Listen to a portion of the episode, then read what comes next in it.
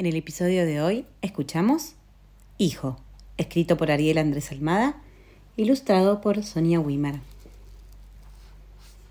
Anoche tuve un sueño, un sueño en el que llegabas a nuestro hogar con los ojitos apenas abiertos y un montón de preguntas en la punta de la nariz. Me mirabas, sonreías y cogías mi dedo con tu manita, como pidiéndome que te enseñara el mundo entero. Hoy despierto, hijo, y veo que nada es un sueño, que tu cuerpo pequeñito está junto a mí y que enseñarte este mundo es mi hermoso privilegio. ¿Por dónde empezar?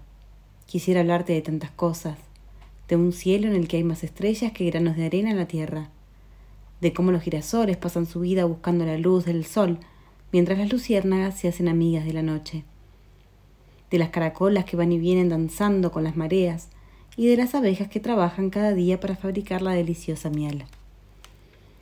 Quisiera enseñarte las estaciones y contarte cuál es mi preferida, sentarme contigo frente a un mapa y recorrer con el dedo los paisajes como si no existiesen las distancias.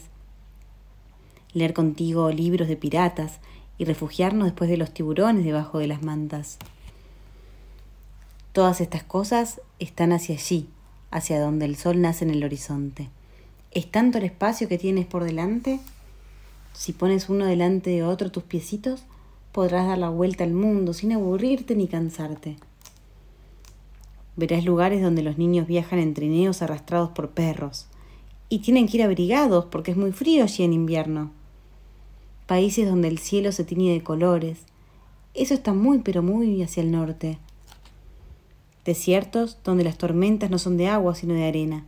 Mejor que lleves un panuelo para cubrirte la cabeza. Montañas tan altas que parecen hacer cosquillas al cielo si decides escalarlas, mucho cuidado con el hielo. Son tantos los caminos que puedes conocer que a veces sentirás que te faltan los días. Algunos serán suaves de recorrer y en otros encontrarás una y otra espina.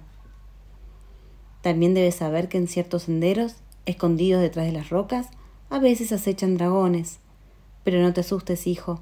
Yo creo que están allí para enseñarnos algo.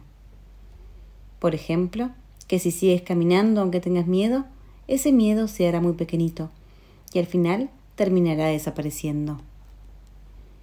¿Y si acaso se hace de noche? Entonces tan solo mantén la calma, te sentirás triste y querrás bajar los ojos al suelo, pero te prometo que si juntas valor y miras hacia arriba, las estrellas te guiarán desde el firmamento. Y si alguna vez la noche es tan oscura que ni siquiera ves la luz de la luna, entonces recuerda mirar en tu interior, porque no hay mejor brújula que tu corazón.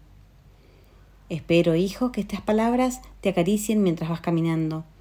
Quizás quieras incluso en algún momento comenzar a soltar mi mano.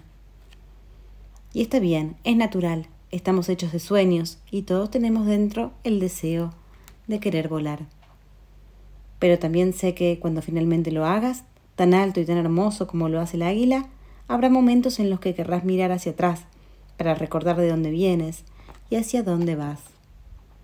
Y allí me verás, siempre a tu lado en el camino, mirando con el corazón lleno de orgullo el maravilloso hijo en el que te has convertido.